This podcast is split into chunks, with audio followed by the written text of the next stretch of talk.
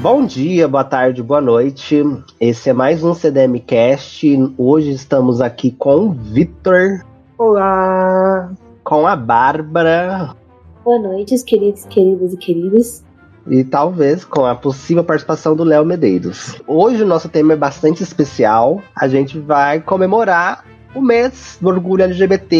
Êêêê! Gay, como animado. Uhul!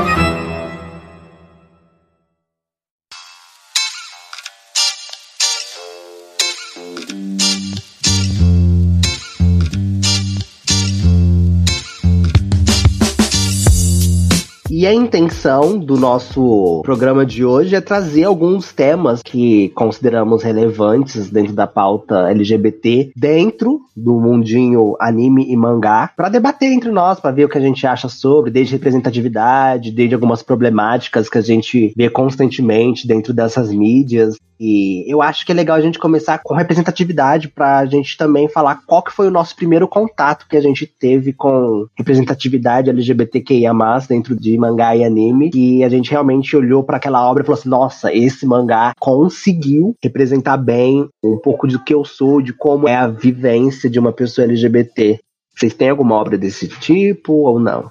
Cara, eu vou falar que tem duas coisas, é, dois animes em específicos que isso rolou, porém um deles não era representatividade LGBT. Ou melhor, não era um personagem LGBT, mas foi vendido como. E o primeiro deles foi Cavaleiro do Zodíaco. Porque, caso ninguém saiba, né? Uma pessoa aqui chegou e, fala, e acha que o Shun ou algum personagem Cavaleiro do Zodíaco clássico é LGBT, até onde eu sei não tem nenhum, gente. Mas aqui no Brasil, cara, foi totalmente vendido como o Shun sendo gay. É tipo assim, é por causa de estereótipos, é, é babaca, mas o pessoal que compartilhava isso aqui acreditava de uma maneira ferrenha que era verdade. Gente, se você via Cavaleiro Zodíaco, não é possível que você tenha passado a sua vida toda sem saber da cena, ouvido falar da cena da casa de Libra, do Shun esquentando yoga. Toda pessoa que conhece algum mínimo de Cavaleiro Zodíaco sabia disso. Sim, eu por muito tempo acreditava que era realmente. o Shun era gay. Quando eu era criança, eu pensava, gente, ele é gay mesmo, olha. E quando eu cresci, eu descobri que não, não era. Isso daí foi. Fanservice puro. É, foi fanservice puro, mas a verdade é que em nenhum momento fala que ele era gay.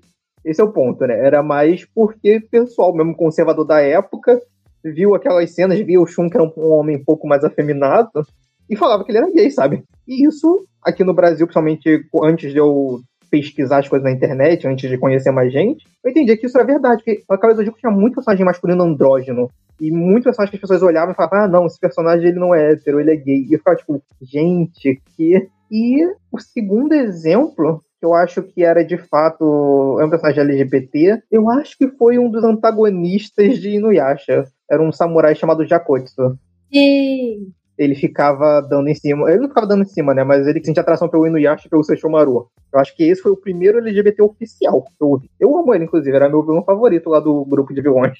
Adorava ele também. Antes de eu falar do meu, queria comentar um pouco também sobre o, o Shun, porque não é só aqui no Brasil, né? É bem ocidental esse mito em cima dele sobre a homossexualidade dele por conta dessa feminilidade que ele tem no anime. Tanto é que a, o personagem dele naquela série da Netflix virou até mulher, né? Não teve um É, ele virou mulher. Ai, gente. gerou até polêmica em cima disso, por conta de que a galera falou assim: ah, então agora tudo bem que ele não fosse homossexual, mas só porque ele tem traços femininos, ele não pode ser um homem também. Aí gerou aquele debate, discussão em cima da masculinidade frágil e de como homens não conseguem lidar com o fato de expressarem feminilidade. Que é uma doideira, né? Porque a gente tem várias pessoas aí da. Não agora que ele, depois que ele quebrou as pernas umas duas, três vezes, ninguém fala mais dele. Mas o Anderson Silva mesmo, quando era famoso, todo mundo zoava ele, todo mundo era extremamente preconceituoso e escroto pra caralho com ele, por conta da voz dele. E ele assim, velho, é minha voz, vocês querem que eu faça o quê? Eu nasci desse jeito. Isso não vai mudar minha sexualidade, não vai mudar quem sou. Sou um homem, sou casado, tenho filhas. E é isso, superem.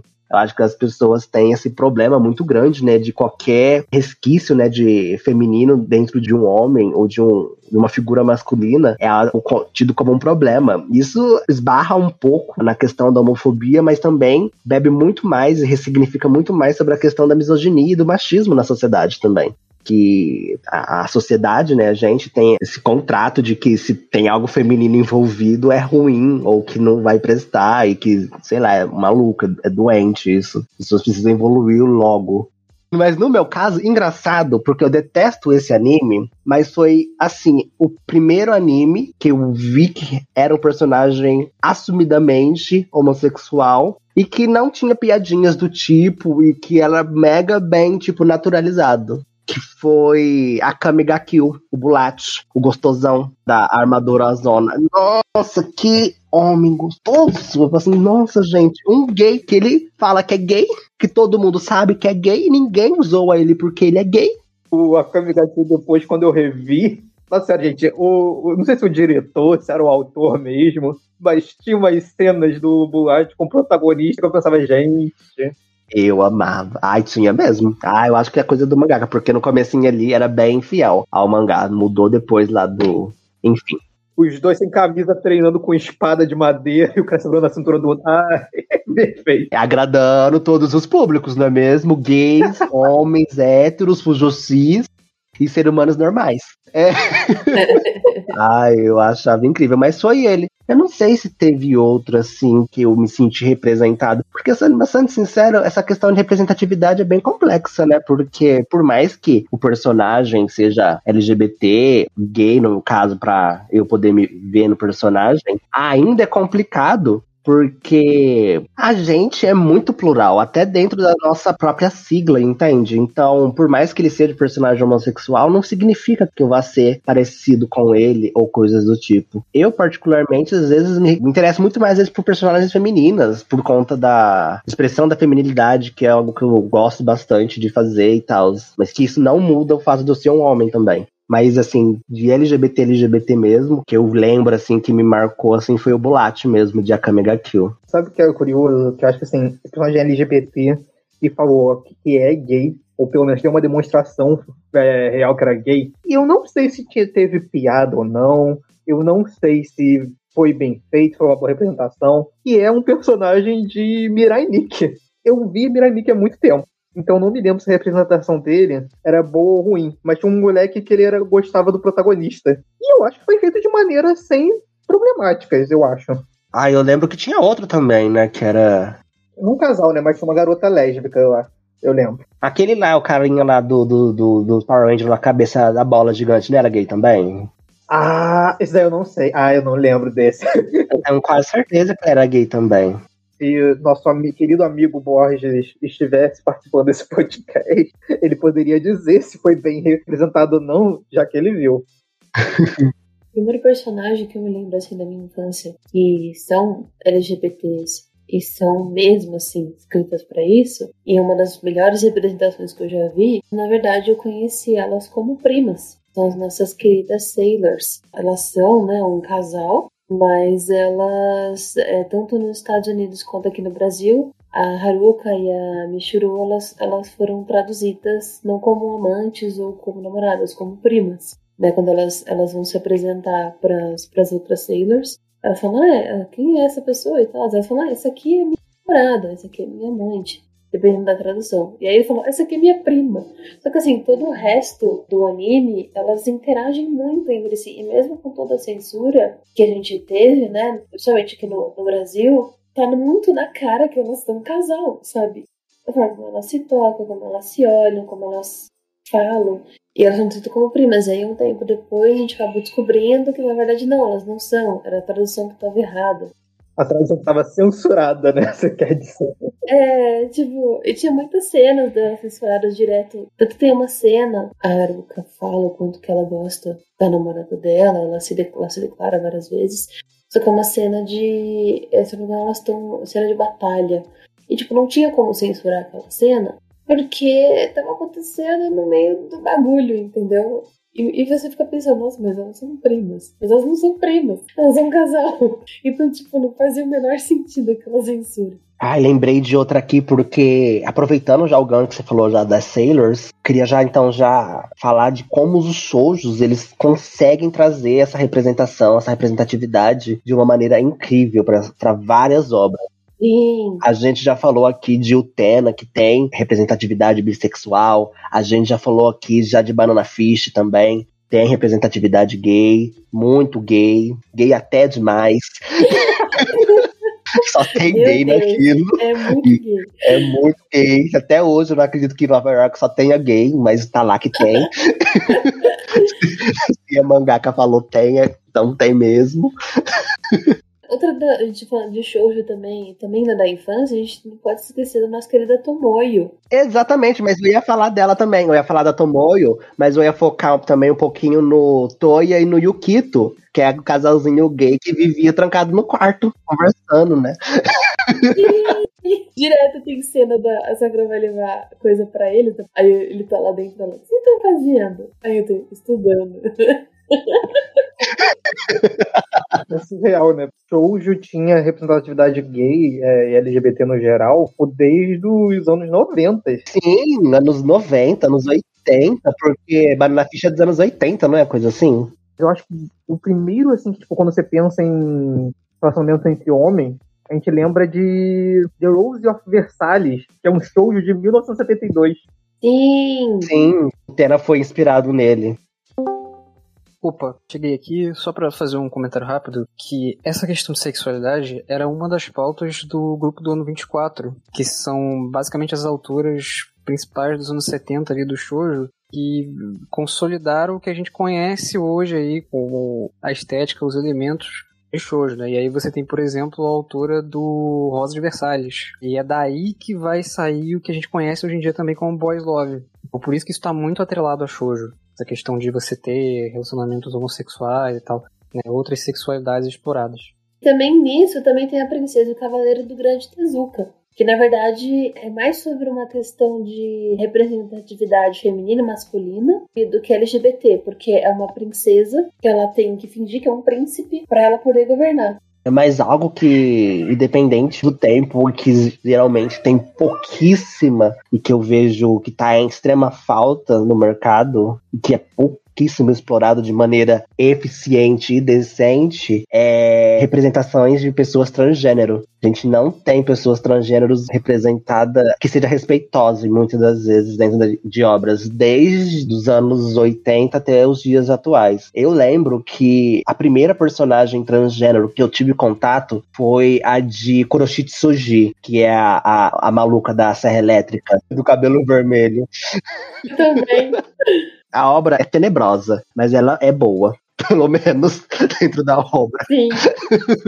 Por incrível que pareça, uma das representações mais legais que eu vi foi em One Piece. Tem uma personagem, se eu não me engano, que é.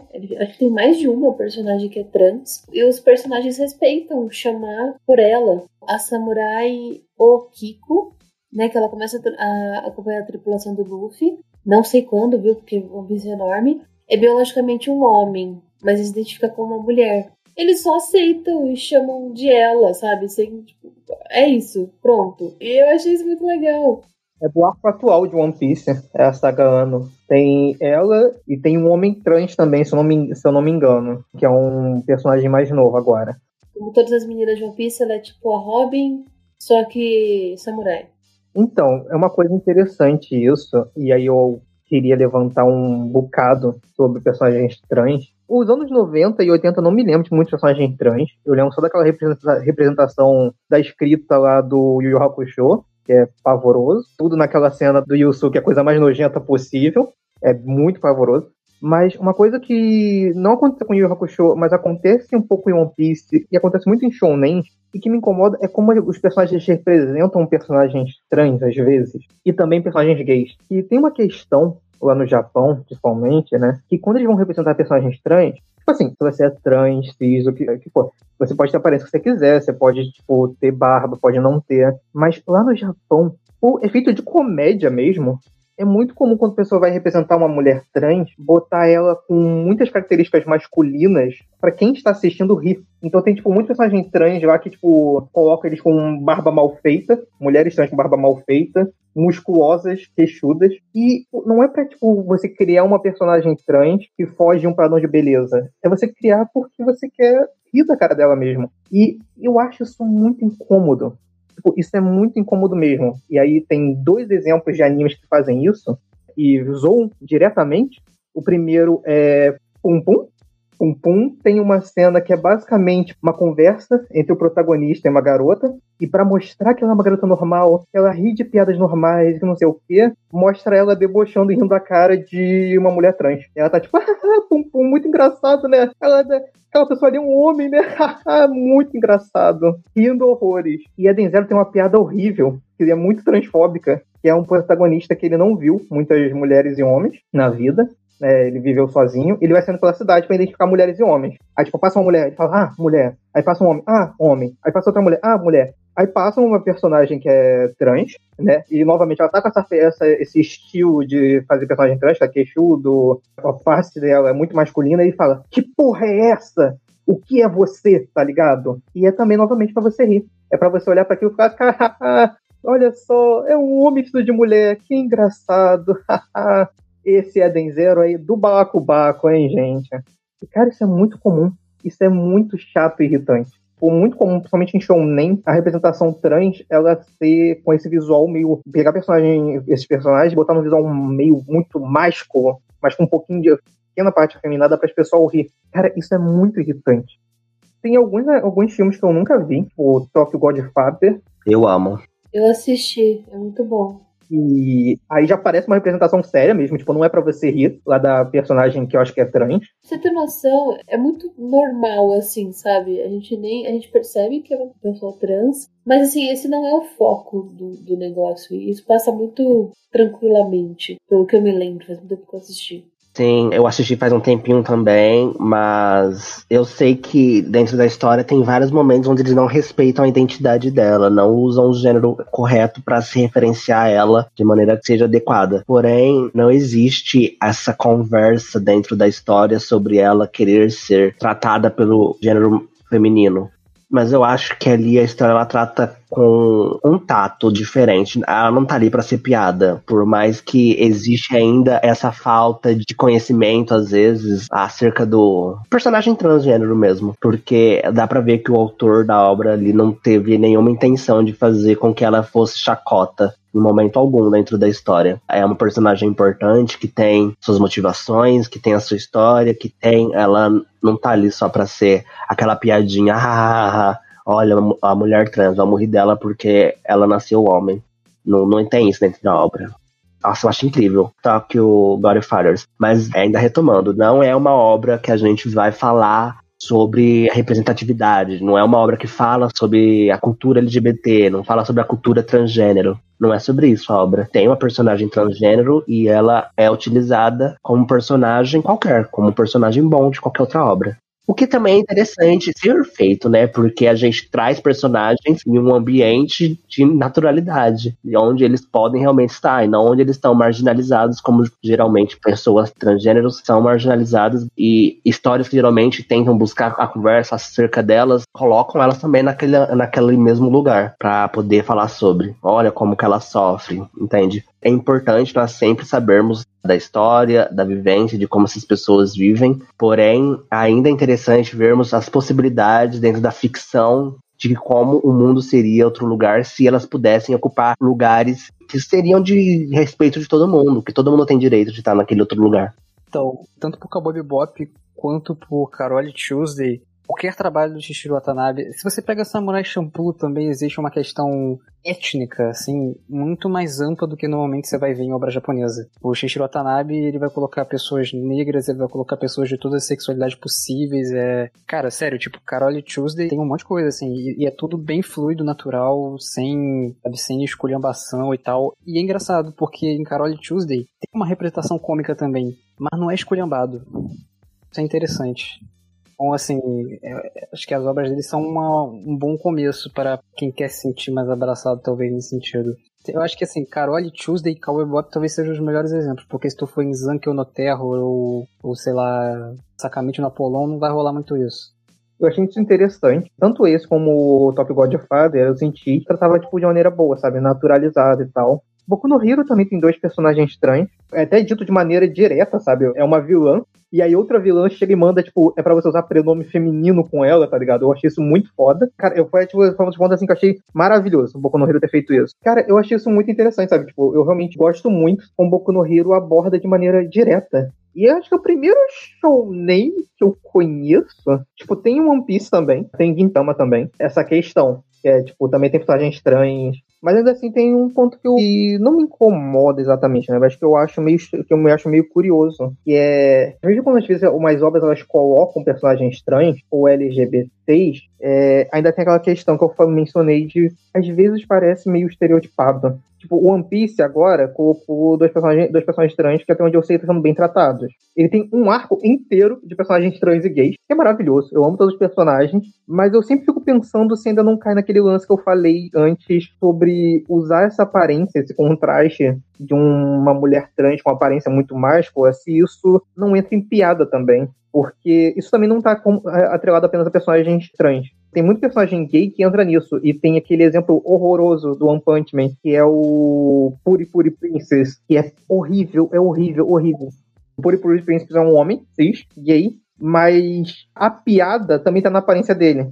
Ele, ele tem batom, ele é meio afeminado e ele é assediador, que é outro ponto horrível. Isso daí já não é de personagem treta, é personagem gay que o Japão faz. Que eu acho muito merda. E, cara, é muito estranho, sabe? Tipo, eu mencionei, por exemplo, ao Eden Zero, que trata isso como piada, e Fairy Tail também teve isso com um dos mestres de guildas, mas aí eu já não sei se era uma pessoa, um homem gay ou se era trans. Também é a mesma coisa, também é piada. Também é, tipo, um cara extremamente afeminado para causar aquela piada visual. Sim ao mesmo tempo que eu gosto, é bom você ter personagens trans que não são sexualizados, que não são, tipo, uma mulher trans. Então a pessoa tem que ter um corpo completamente feminino, tem que ter feito cirurgia, tem que ter feito sei lá o quê. Eu não acho. Eu gosto de ter personagens trans, personagens no geral, com diversos tipos de corpos. Mas quando isso é feito de uma maneira que é para causar uma piada, e a gente tem que lembrar que muitas dessas obras o público é hétero, e hétero adora rir de, entre aspas, homens afeminados, isso que até na TV, né, brasileira, na Globo mesmo, que a gente cansou de ver a personagens trans ou gays em Zorra Total e novela que eram feitas para ser chacota. Isso me incomoda um pouco, sabe? É meio que. Ah, pode ter personagens trans, mas eles têm que servir de piada. Aí sim eles podem estar aparecendo. Isso incomoda bastante.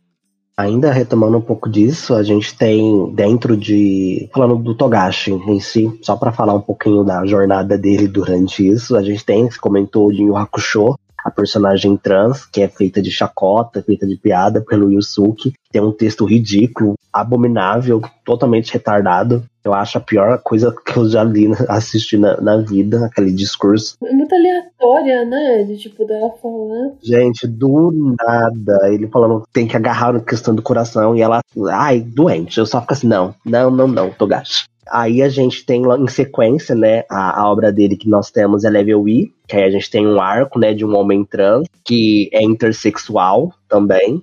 Aí o Togashi começando a entender as coisas, mas ao mesmo tempo não, né? Porque ele cria um personagem trans, mas na verdade ele é uma afrodita. Sim. E aí ele cria toda uma explicação bizarra, biológica. Aí você fica, nossa, o Togashi era só falar que era um homem trans e pronto.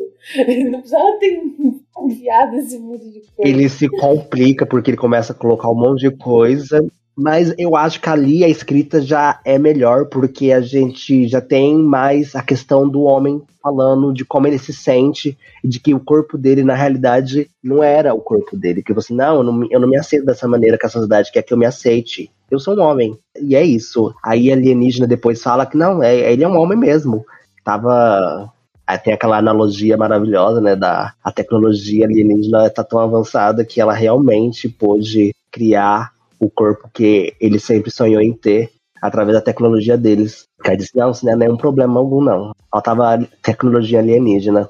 Aí nós temos, finalmente, a Luca dentro de Hunter x Hunter. E a gente tem a escrita do Togashi maravilhosa em cima dela. A gente sabe que ela é uma personagem trans, porque é explícito, mas não é tão explícito. A gente não tem pra assim, ah, eu sou trans. A gente não tem a Luca chegando e falando dessa maneira. Mas nós temos ali a, a dica e a sensibilidade do irmão dela em falar que ela é sim uma mulher e que ela tem que ser tratada como uma mulher. Quando o Goto quer tentar acompanhar ela. E é muito diferente de como a escrita do Togashi vai indo, porque depois de Yu Hakusho, ele tava com uma vontade imensa de fazer um, um mangá com crossdresser para fazer, gente, assim, uma, assim, um mangá para fazer piada de boiola. Acho que é exatamente por isso que ele não lançou aquela aberração visual. A Naoko olhou para aquilo e falou assim: Nossa, lança esse, a gente termina hoje. Deve ter Eu acredito muito que a Naoko ajudou, porque, cara, Sailor Moon é 80% personagem LGBT de alguma forma. Exatamente. Você tem pessoas trans de tudo quanto é tipo ali. Você tem trans que são vilões, tem trans que são tipo uma versão das Sailors, só que diferente. Você tem as versões que são meninos que viram meninas na hora de lutar. Você tem versões de tudo quanto é tipo de, de personagem ali. E isso é muito legal. E ainda falando sobre o Togashi, sobre Hunter x Hunter, a gente tem vários personagens masculinos, aparentemente heterossexuais, que expõem a sua feminilidade de uma maneira que é tratada com respeito dentro da obra. Porém, ainda dentro dessa The Hunter x Hunter, a gente tem seus problemas. A gente tem, por exemplo, a, a formiga quimera aranha, que é uma chacota visual completa. Todo o arco dela e a, a, criação do personagem, a luta, é pra gente dar risada das peripécias que ela faz, caras e bocas, porque é extremamente afeminada e velha, né? Ela é tipo. É, é uma maricona, basicamente. Mas isso é um problema dentro da obra, porque a gente quebra essa naturalidade que o Togar está escrevendo até o momento e pega um, um boiola e faz chacota com ele, né? Então, é isso. Mas é uma evolução, então a gente tem que ir acompanhando também a evolução do mangaka. Ele começou escrevendo lá nos anos 90, a gente já tá nos anos 2000, a gente vê essa evolução do Togashi dentro das suas obras. É, ele conversa melhor acerca dessas pautas falando sobre personagens trans, como a gente tá falando que shoujos costumam ser mais sensíveis com personagens LGBTs do que shonen, eu lembrei de Lovely Complex, que aliás eu queria trazer pro CDM em algum momento, que é sobre, na verdade, as diferenças das pessoas, né? Tem um casal que é um baixinho, uma menina muito alta, eles acabam se apaixonando, várias coisas acontecem. É aquela coisa bem de show, de todo mundo gosta de todo mundo, ninguém gosta de ninguém. Mas tem uma personagem que é a Seiko, que é uma menina trans. E eu, eu fiquei muito tocada com uma fala dela, porque eu nunca tinha visto uma, uma fala dela desse jeito, né? Tipo, até então, desde a da primeira vez que eu vi. Porque teve uma época que eles nunca realmente falavam, ó, oh, eu sou uma pessoa trans, ou coisas assim. E ela fala que ela sempre se viu como menina. Deus deve ter errado, ter colocado a alma dela num corpo errado, porque ela não é um menino, ela sempre foi uma menina. E tudo isso é tratado de uma maneira muito sensível no mangá. Eu achei isso muito fofinho. E sobre a Tomoyo também, eu queria estar falando da Tomoyo rapidinho, porque acho que eu cresci, né, vendo Sakura Card Captor, e por mais que esteja mais explícito no mangá do que no anime, tem muito disso no anime também. E tem uma parte do mangá que a Tomoyo, ela fala, né, que a, elas se amam, mas ela não ama a, a Sakura do jeito como ela ama a Tomoyo, né? Pra entender que é algo a mais. Mas que ela tem que viver com isso. E que ela segue olhando a amiga e vivendo junto com ela. E só dela estar vendo a amiga dela feliz, isso já é o bastante. O anime, eu lembro que tem esse tipo de conversa também com a Tomoyo no anime. Talvez na versão que chegou dublada aqui eles tenham editado e cortado muito dessas coisas, porque foi bem editado. Foi bem editado, não, foi bem censurado mesmo Sakura Card Captor. Essa parte do anime é porque a Mei Mei ela não existe no mangá, né? Ela só existe no, anime. Essa parte do, do anime ficou bem legalzinha também, porque no mangá ela conta, né? Ela praticamente tá contando que ela gosta da, da Sakura de uma forma mais romântica. Uhum. E lá o Choro finalmente né, consegue falar que ele gosta da, da Sakura, não dela, e aí ela tem que aceitar que o Choro não é apaixonado por ela. E aí ela vai até a Tomoyo, tá? Ela começa a chorar com a Tomoyo, e ela fala que o Choro não gosta dela, tudo isso, que ela tem que aceitar isso. E ela começa a chorar e ela fala: Como é que você aguenta ver a pessoa que você ama nos braços de outro? E aí a Tomoyo sorri pra ela. E, tipo, nessa cena dá pra você entender, sabe, o que tá acontecendo ali. Então o anime conseguiu fazer isso de uma forma sensível também. O cheiro de couro subindo. É, dá pra sentir mesmo. o couro queimando. Eu acho que quando a gente fala sobre homens héteros que gostam de tirar essa feminilidade daí, na verdade, isso não é algo só do feminino, né? Isso é sobre você ser sensível com certos tópicos, você ser sensível sobre os sentimentos das pessoas. E isso não é algo do feminino somente, isso é algo do ser humano. Então eu fico pensando em quanto que se perde nessas obras quando você não, não trabalha isso, sabe? quanto fica faltando.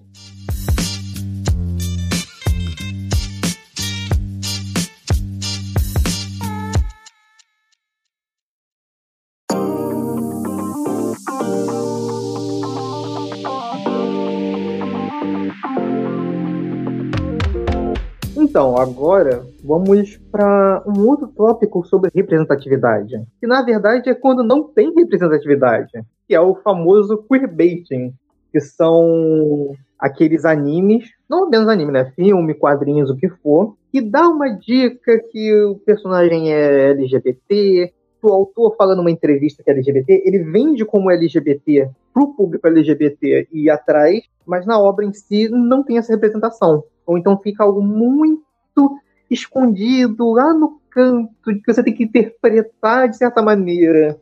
Olha, sinceramente, né, para mim, a história, o universo criado que existe mais queerbaiting no, no mundo é de longe Harry Potter e os tweets da J.K. Rowling. De longe, porque todo mundo é, é gay, é trans, é negro, é asiático, é tudo. Tudo no Twitter da J.K. Rowling. Aí chega no livro dela, ai gente, eu não, não consegui escrever da maneira que eu escrevo. Ah, vá se fuder, J.K. Rowling. Pau no seu cu, velha safada, vagabunda.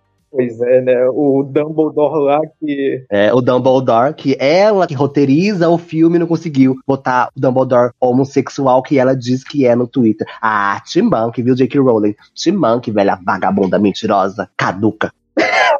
Ai, eu nunca falei da cor da pele da Hermione. Ela poderia muito bem ser uma pessoa da pele escura. Ela poderia muito bem ser uma pessoa negra. Meu cu, velha mentirosa. Podia não, velha safada. Ai, a J.K. Rowling, gente, olha, é um nível de queerbaiting, de mentira, de enganação, de maldade, tudo de ruim, tudo de maligno no mundo, aquela mulher faz. É o mal, é o mal. Nossa, ainda bem que ela doou todo o dinheiro dela.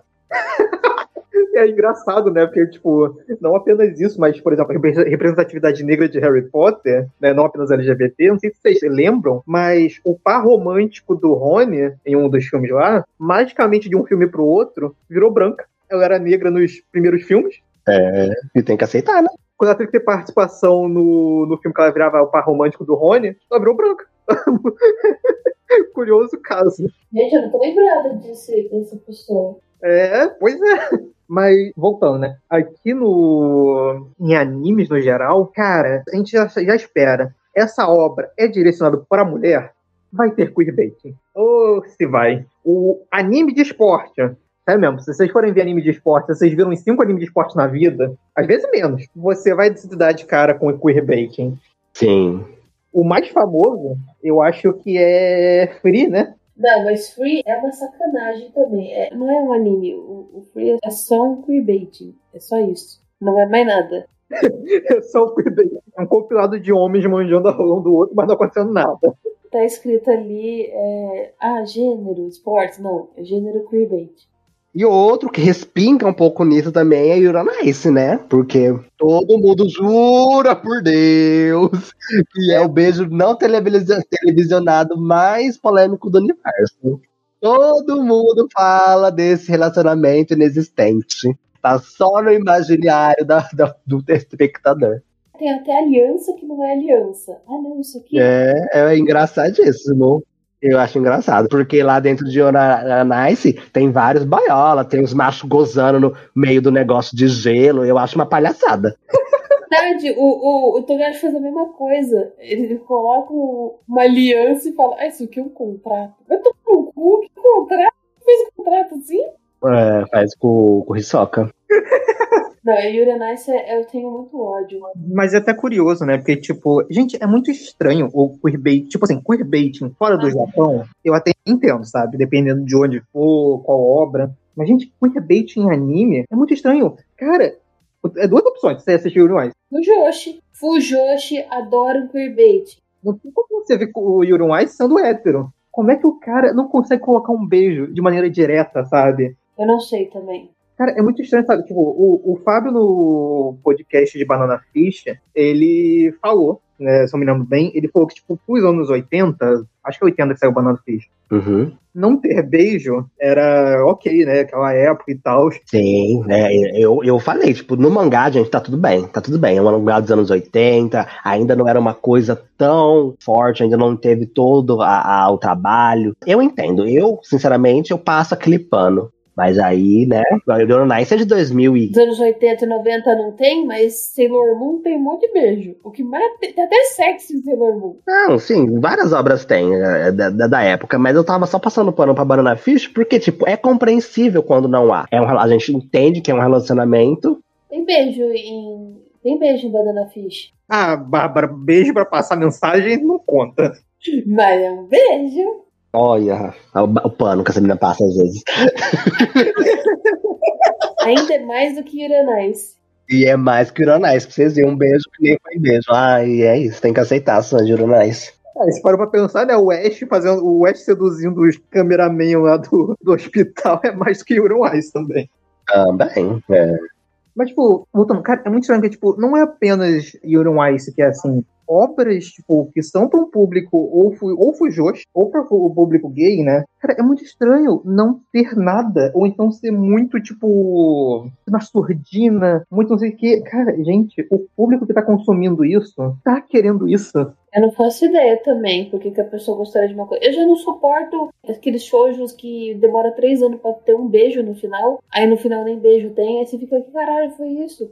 Assim, eu queria fazer uma pergunta para vocês, tipo, mas vocês não acham que isso também talvez seja meio geral, no sentido de como que anime lida com sexualidade? Porque eu sempre acho anime muito enrolado com negócio de beijo. É tipo isso que a Bárbara falou, né? Esses shoujos também que enrolam pra caralho. É muito difícil você ver isso se manifestando livremente em anime. Mangá, realmente, você vê sexo e tal. Eu acho que shoujas demoram um pouco, a gente fui obrigado, forçado, me amarraram aqui do, durante as gravações do podcast do CDM, a gente teve que assistir à força vários shows. e a gente tem beijos nele, coisa que no Shonen a gente não tem. Shonen não temos. Vamos jogar Yu Hakusho aqui, que é ridículo. É ridículo o final de Yu Hakusho, que não tem um beijinho. Um, um. Tem no anime, graças a Deus. Adoro vocês que fizeram anime. Fizeram direito, né? Fala assim, nossa, tão gasto. Um beijo. Aliás, o pessoal que fez o anime salvou o final. Não ficou assim, ó, perfeito, mas puta que pariu. Gente, eu acho incrível que no Yasha tem beijo na ex, mas não tem na atual. É incrível. É, tem que aceitar. beijo na ex com a atual amarrada numa árvore, ainda por cima. eu acho que também tem muito a ver com o público-alvo. Por exemplo, Joséis, como por exemplo Nana, tem beijo, tem sexo, tem tudo, porque é para um público mais adulto, que são para as mulheres adultas. Shoujo, eu acho que é bem pra menininha mesmo, sabe? Então por isso que tem um monte de cena de florzinha no fundo e eles se esbarraram. Meu Deus, ele encostou no meu ombro. Meu coração está, está muito mais acelerado. Enquanto isso, a Nana já tá. Já transou com todo mundo, tá tudo certo, tem filho. É, mas esse ponto lá do Léo é bom, mas tem aquele problema que é em Shonen, você já tem a confirmação que o personagem tá gostando da outra pessoa, sabe? Será? Porque até hoje eu não acredito que o Sasuke gosta da Sakura. Ninguém acredita. Ele passou o dedo na testa dela no último episódio do anime, tá ótimo. Esse é o romance do Kishimoto. Que ele gosta dela, eu, eu até acredito que gosta, mas, gente, pelo amor de Deus, né? Nada. Ah, mas Naruto é outro exemplo de fearbaiting também. O Naruto pegou e tipo, oh, é, hoje é dia tal, vamos todo mundo fazer um surubão, que todo mundo precisa ter filho. Vamos lá. Aí eles fizeram e nunca mais se tocaram. Mas você tem que entender que o Naruto é queerbait. O Sasuke vai visitar o Naruto na sala do Hokage antes de visitar a Sakura. É óbvio que acontece ali.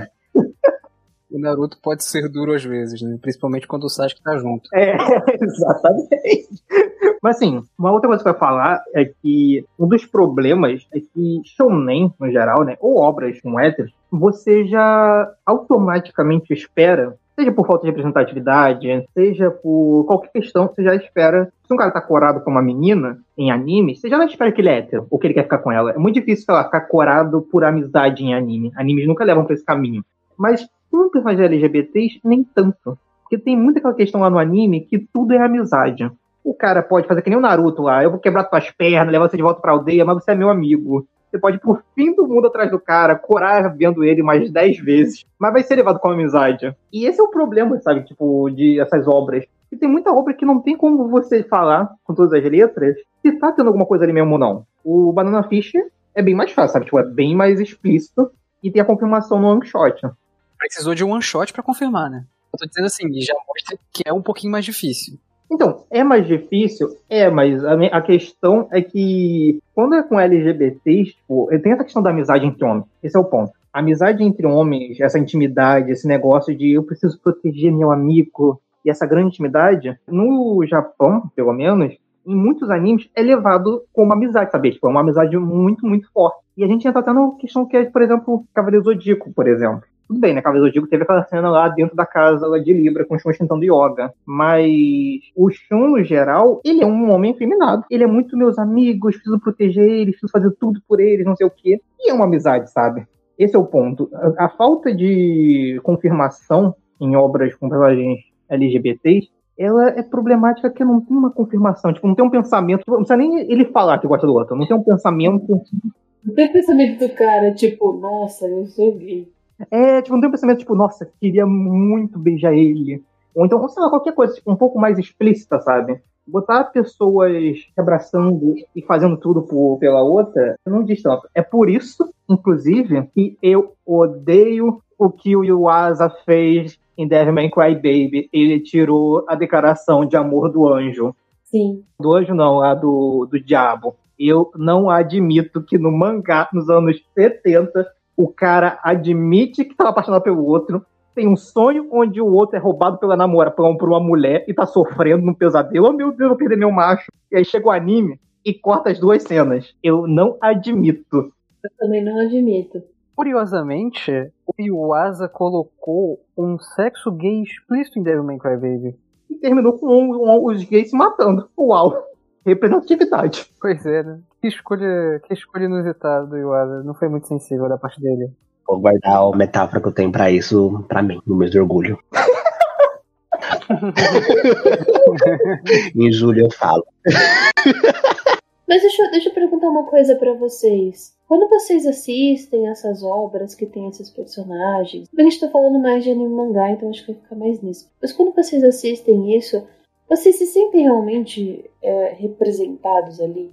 Eu acho que mostrar e representar personagens LGBT, não só LGBTs, como personagens pretos e de outras etnias dentro dessas obras, é importante, relevante atualmente para nós termos a, a, uma visão real da, do mundo e da sociedade. A gente não pode viver nessa sociedade que é representada somente nessas obras por pessoas brancas, perfeitas, Quer dizer assim, para vocês pessoalmente, entendeu? Então, aí, ainda entrando nisso, a gente podendo ver esse mundo representado de uma maneira coesa e, e nem realmente ele é nessas obras, nós podemos então nos ver nessas obras e a gente se po a gente pode acabar se identificando com personagens de maneira mais fácil. A gente tem essa possibilidade e isso é legal para a gente ver que a gente pode ser retratado dentro de, de obras que nós somos fãs e que a gente pode sentir, perceber o carinho do autor com o público dele e, e, e com a acessibilidade também que ele tem em escrever personagens. É, isso fala bastante sobre o escritor e além de poder fazer nos sentirmos acolhidos pelo que nós somos também. Por exemplo, eu sou extremamente bem resolvido, mas às vezes tem algum, algum, um, algum outro gayzinho aí do mundo que tem 10 anos de idade, 11 anos de idade, que não sabe, que não se entende direito e que não consegue dentro da sua casa ver e ter esse apoio, essa conversa, que vê numa obra desse jeito, que trata com carinho e respeito como ele é, ele sendo gay, ele sendo afeminado, de uma maneira respeitosa, bonita, ele pode se identificar com aquilo, ele pode, ele pode acabar aprendendo alguma coisinha sobre ele também. A gente. A, a, existem muitas obras que também passam aprendizados pra gente. E que a inteligência emocional é, é importante. É, é, a gente precisa entender que falar sobre LGBT, os problemas de ser LGBT, os traumas, os medos, as inseguranças, é relevante para o mundo porque elas são reais a gente não tem uma segurança completa na nossa vida, em, nosso, em torno da gente. Então, no âmbito geral, é isso. Agora, pessoalmente, eu me vejo em algumas obras, não falando de anime mangá, geralmente, porque, como eu comentei anteriormente, tem pouco e eu vi muito pouco e a gente é muito plural para conseguir se enxergar completamente em algo e poder se tocar com aquilo. Mas eu enxergo a importância e a relevância que isso traz para a sociedade, que eu acho que para mim é mais interessante do que eu pensar no individual. Eu gosto do, do ponto do Fábio. O lugar é um lugar de dúvida. Não sei qual é a minha sexualidade, mas o que eu quero é poder ver que é possível eu ser o que eu quiser. Ver, é ver, que, ver que é possível, sabe? Que não tem problema. Se eu quiser, enfim, demonstrar sentimento por homem, sexual, entendeu? Por isso que é legal que se fale da dor, mas que também se fale é, que você tenha filmes de gênero e que o personagem normal ali tá só sendo gay. Ele não tá sofrendo um drama específico de gay, né? Tipo, é legal que você tenha diferenciação, querendo ou não existe. Você vai ter coisas muito particulares. Enfim, bi, lésbica, assexual, qualquer coisa assim. Você vai ter, ter particularidade, mas é, é legal também que é normal. É, o legal é ver que é possível. Acho que isso é muito importante. Olha, eu não tenho muita coisa para acrescentar, não. Eu concordo com o que o Fábio e o Léo falaram. Eu, inclusive, eu vivo a minha caçada não de animes, mas de filmes de gênero que não são sobre personagens serem gays, bis ou trans. São apenas personagens inseridos nessas histórias. E Banana Fish, gente, é um ótimo exemplo. Veja Banana Fish. Não é sobre isso e é um ótimo anime. Mas é isso, sabe? Tipo, agora, tipo, minha experiência pessoal, eu honestamente não me lembro de ter me visto representado, não, em nenhum anime, o conteúdo LGBT em geral, eu não consigo muito. Essa questão de tipo, se ver em, nesse tipo de obras é, não rola muito comigo, de qualquer maneira.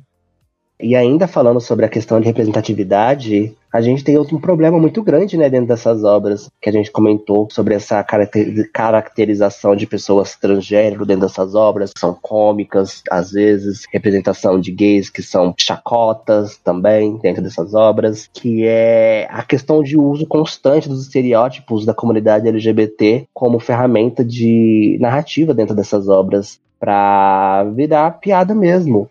Mas a pergunta que eu quero trazer acima dessa é se a gente, como LGBT, a gente tem que se bastar dentro dessas dessas representatividades tão pequenas, e não só nesses aspectos, como em outros também, como por exemplo, uma obra que tem, vamos dar um exemplo, tem 20 personagens, e ao acaso descobrimos que tem um personagem homossexual, mas que não tem nenhuma dica, nenhum traço de, de homossexualidade nele, e que a representatividade que nós temos ali é tão pequena e tão insignificante, às vezes dentro da própria obra, que ela passa totalmente despercebida. E que às vezes esse tipo de representatividade é enaltecido dentro da nossa comunidade simplesmente por ter. Como geralmente acontece muito com, com os filmes da Disney. Sempre tem algo do tipo, ah, vai ter um casal de mulheres lésbicas em tal filme, aí quando a gente assiste o filme, é meio frame delas pegando uma na mão da outra, e o povo, meu Deus, que revolução Disney, é de meu dinheiro. Eu acho que aconteceu isso em A Bela e a Fera no action. tem dois caras dançando no fundo.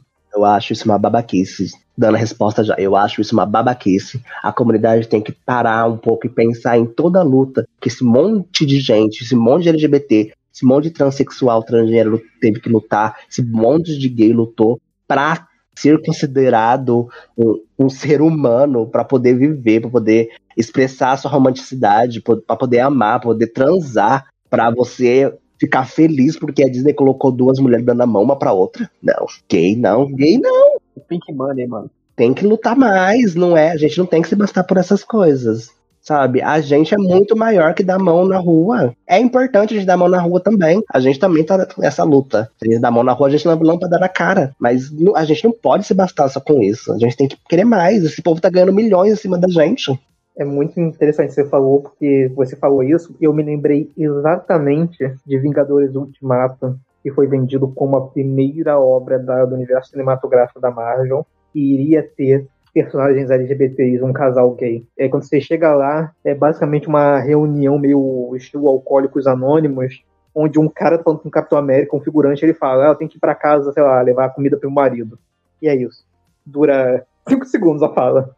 Ele sai. Gente, tá vendo? Não, pelo amor de Deus. Isso é problemático, isso é problemático, porque isso é reflexo da indústria de como eles veem gays, né? Eles veem a gente como dinheiro que eles vão tirar. Só. Eles não veem a gente como um super-herói, eles não veem a gente como um protagonista relevante, que tem sentimentos. Ele vê a gente, olha, o personagem gay que eu vou colocar pra tirar dinheiro dos gays e ser aclamado por isso. E a gente tem muito disso em qualquer tipo de obra. É ridículo. E é isso, gente. A gente tem que parar com essa palhaçada de achar que isso tá ok. Que, ah, eles fizeram já o que eles tinham que fazer. Não, eles não tinham que fazer só isso. A gente tem que lutar, a gente tem que falar assim: não, isso aqui é uma palhaçada, isso aqui é uma merda. Não é isso que me representa. Não é o, o a bichinha falando no, no Alcoólatras Anônimos que ele vai levar comida pro marido dele, sabe? Não é sobre isso as pautas, não é sobre isso a luta, não é sobre isso a questão que a gente busca nessas obras. E que você, se você tem esse tipo de pensamento, dá uma refletida, porque não é legal, não é interessante. E é isso. Cara, isso que você falou, isso não tanto em animes ou mangás, mas isso me lembra muito um problema que eu tenho, por exemplo, com quadrinhos da Marvel, os X-Men, basicamente. E, e, tem muito a ver com o que você falou sobre Banana Fish também. E tipo assim, gente, X-Men foi anos 70, 60, não sei quando começou. É muito sobre pessoas que sofrem preconceito por serem diferentes e elas têm que lutar por igualdade, elas têm que lutar por, por, por representatividade e tal. Óbvio no que o Stan Lee se baseou para fazer isso, né? O Stan Lee já falou isso de maneira explícita. E não apenas sobre como o movimento LGBT, mas também o movimento negro. E o problema que eu tenho atualmente, fazendo com os X-Men, é que, gente, a gente está em 2021 e 90, 90 é exagero, né? Mas uma boa parte dos X-Men, os principais, os heróis, são héteros. São héteros e são. Ou são héteros ou são brancos. Tem pouquíssimos X-Men negros. E, cara, você vai ver o público disso. Tá o público batendo palma porque em alguma revista, lá no cantinho, participou, apareceu uma personagem, uma heroína trans. E ela nunca mais voltou a aparecer. Cara, tem uma revista do Homem de Gelo que tinha a primeira heroína drag queen. Cara, ela foi em 2016, eu acho, 2016, 2018, não sei. Ela sumiu. Vaporou, ninguém sabe pra onde ela foi, pra onde ela tá. E, nossa, o pessoal que consome isso bate palma, fala: Oh meu Deus, que inclusão da Marvel. Gente, 2021 essa HQ sai nos Estados Unidos, sabe? Não sai de um país onde você ser, trans, ser viado, você morre na rua, tá ligado? Isso é os Estados Unidos. E levando pro Japão também, muitas vezes, não tem como a gente falar tanto do Japão, né? Como é a relação deles com o LGBT, gente, não tem tanto conhecimento assim. Mas, bicho, se você tá fazendo uma obra que, tipo, é para um público LGBT, ou para mulheres fujoshis, tá, por exemplo, se for personagem gay, e tem aval para fazer isso, sabe? Tipo, vende bem, vende pra um caralho. Por que, que vocês se contentam tanto com dois caras dando a mão em anime, sabe? Se tem obras que fizeram mais explicitamente, sabe? Sei lá, 1999 tava o Shinji querendo ficar com Kaoru. Então, tipo, mano, você tem oportunidade para mais. Por que, que você quer menos do que isso, sabe? Eu concordo com o Fábio. Eu acho que é isso, né? Que a gente acho que tem para finalizar o nosso programa de hoje faltou um ponto, na verdade. A gente falou sobre essa questão da, da falta de representatividade, mas uma coisa que eu queria levantar, e pode ser para quem está nos ouvindo, que é como vocês se relacionam com algumas representatividades que são quase invisíveis. Por exemplo, agora vai sair um anime com um protagonista intersexual. E até onde eu sei, não tem obras com animes com protagonista intersexual no Japão. Se tem, eu nunca ouvi falar. E aí, o meu ponto que é, caso a representação do anime seja não das melhores, não exatamente uma poça de radioatividade, extremamente polêmico, mas tipo, se ela tiver problemas, sabe, tipo, não for bem, ou então amanhã sai um anime sobre a com, com protagonista sexual, de maneira explícita, e também não for das melhores representações. O meu ponto era saber o quanto é válido ou não cancelar ou aceitar uma obra dessas, sabe? E, tipo assim, gay, lésbica e não tanto trans, né, mas já tem assim um bom conteúdo, a gente meio que já tem obras para nos dizer que, ah, não vou consumir isso, que é uma merda, e eu tenho obras gay que são melhores. Tipo, sabe, você pode jogar um Yahweh radioativo na lixeira Porque você tem, sei lá, número 6, que é explícito. Você tem Banana Fish, que não é tão explícito assim, mas tem no mangá, depois no one shot. É, a pergunta era mais que quanto vocês acham que para uma representatividade praticamente nula é aceitável ou não questões problemáticas? Eu acho que, por mais que não existam obras com as siglas mais afastadas do L, do G, do T, e até, até que, né, por mais que tá ali pertinho do, do, do, que todo mundo conhece, geralmente é pouco retratado. Do L, do G e do B, a gente ainda tem que prezar muito pelo respeito e pela sensibilidade na hora da escrita. Não é porque ela não foi escrito ainda que, ah, meu Deus, eu estou sendo precursor de uma obra com personagem intersexual. Não. Você tem que pensar que está escrevendo um personagem independentemente da maneira com que ele é, de como é a questão do gênero dele, a questão da sexualidade dele, como ele se relaciona com, com isso, entende? Eu acho que o ponto principal sempre vai ter que ser o respeito. No caso que você é um escritor, não é só o respeito, você tem que saber escrever esse tipo de história. Você tem que saber escrever personagens bem a esse ponto de você conseguir utilizar esses dramas que ele carrega. Você tem que fazer a sua pesquisinha, entende? não é simples escrever personagem LGBT. Não é para ser simples, a gente não é simples, a gente é complicado mesmo. A gente lida com muitas questões complicadas por conta da sociedade.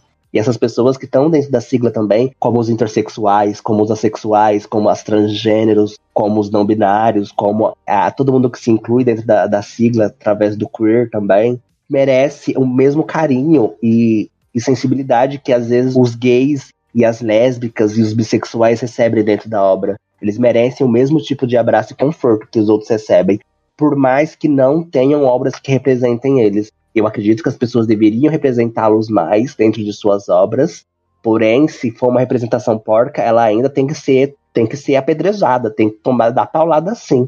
Não é porque não existem tantas obras que abordam essas pautas que elas têm que ser acolhidas assim, ah, mas é o meu primeiro mangá com personagem homossexual. Tá, mas ele é, é, desrespeitoso, não tem como você se sentir bem assistindo aquilo. Isso às vezes pode gerar até um gatilho maior em você do que te ajudar em algo e ser algo de útil para sua vida. Então, é, eu acho que não tem muito como eu me sinto em relação a isso. É, é bem. Sou bem rígido mesmo, sou chato.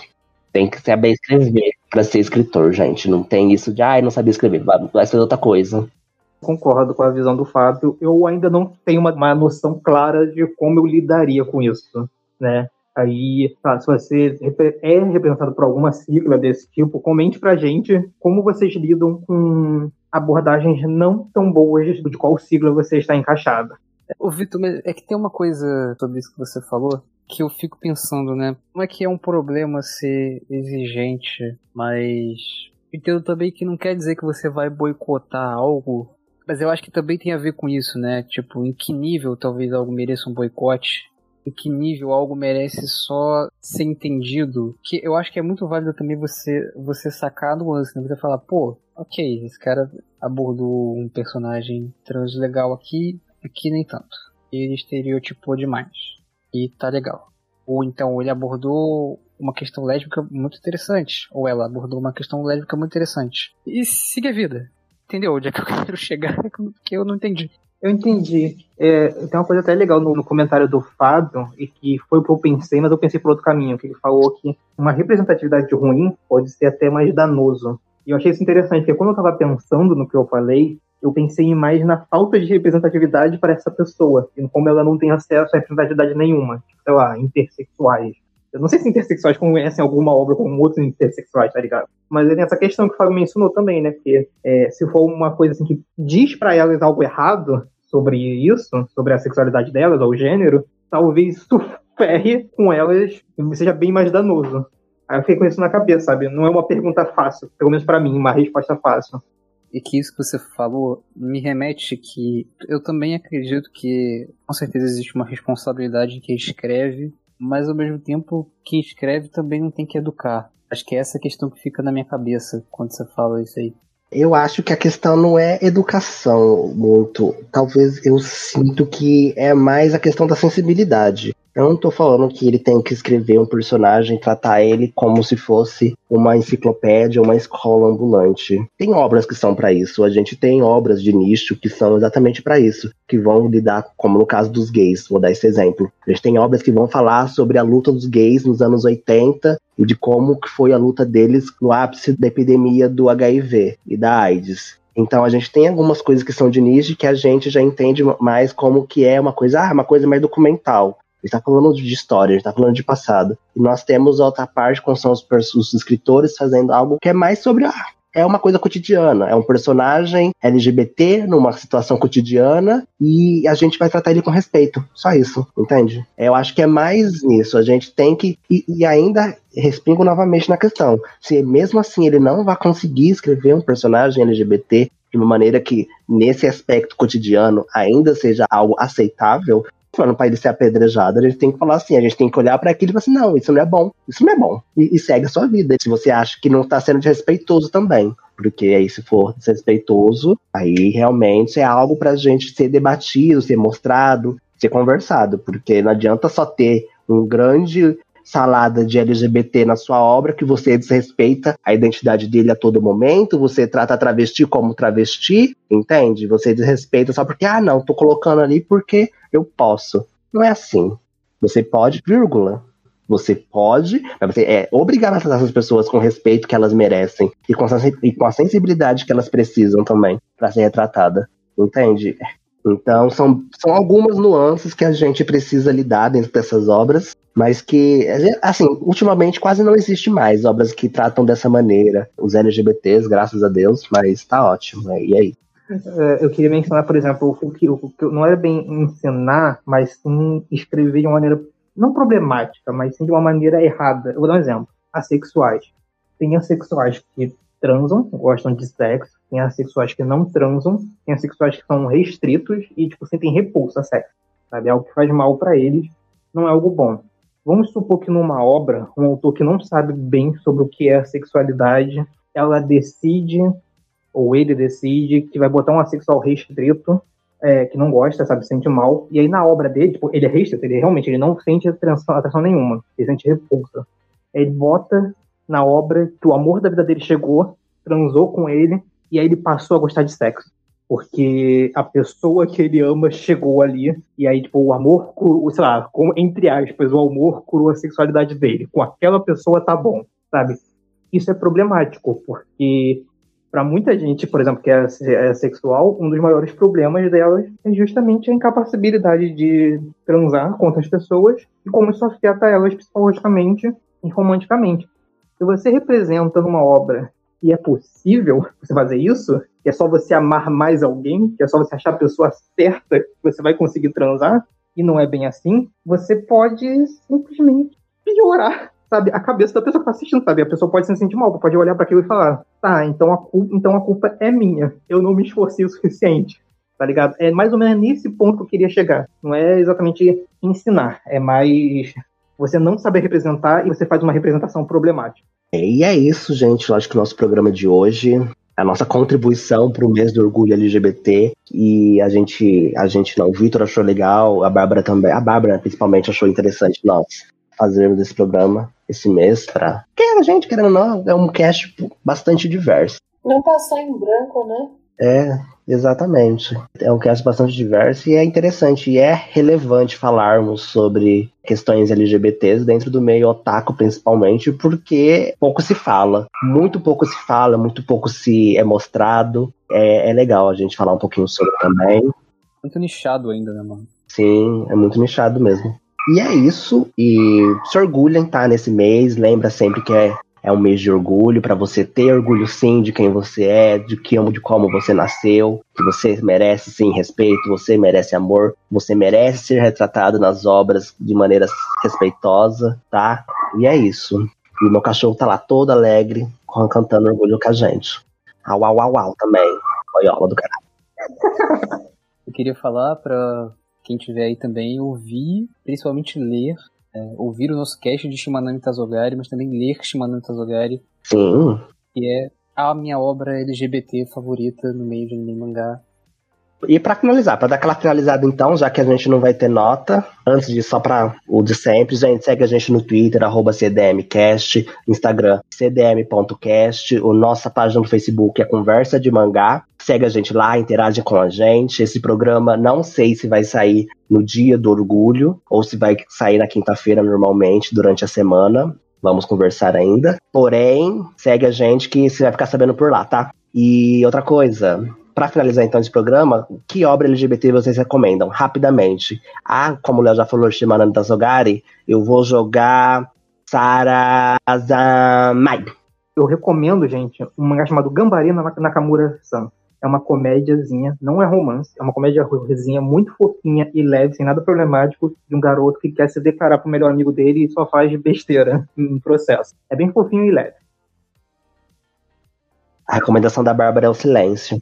O Borges está sem o microfone dele, mas a obra que ele recomenda LGBT que todo mundo vai amar é Given, tá? E é esse o programa de hoje. todo mundo assiste Given, é a recomendação de hoje do Borges. Vou roubar um pouquinho aqui e eu vou falar um filme nacional que é o meu a minha obra sem ser mangá e anime favorita LGBT, que é o Tatuagem, que é um filme muito maneiro e que, por exemplo, faz cenas de sexo muito bem feitas. É um filme do teatro também, eu sou do teatro, é super legal, é um filme super acolhedor. E é isso, gente. Até o próximo programinha. E seja gay, seja trans, seja lésbica, seja bi, seja sexual, intersexual, queer, todo mundo não binário, tá todo mundo aqui dentro da sigla para ser acolhido e respeitado, tá? Fiquem bem.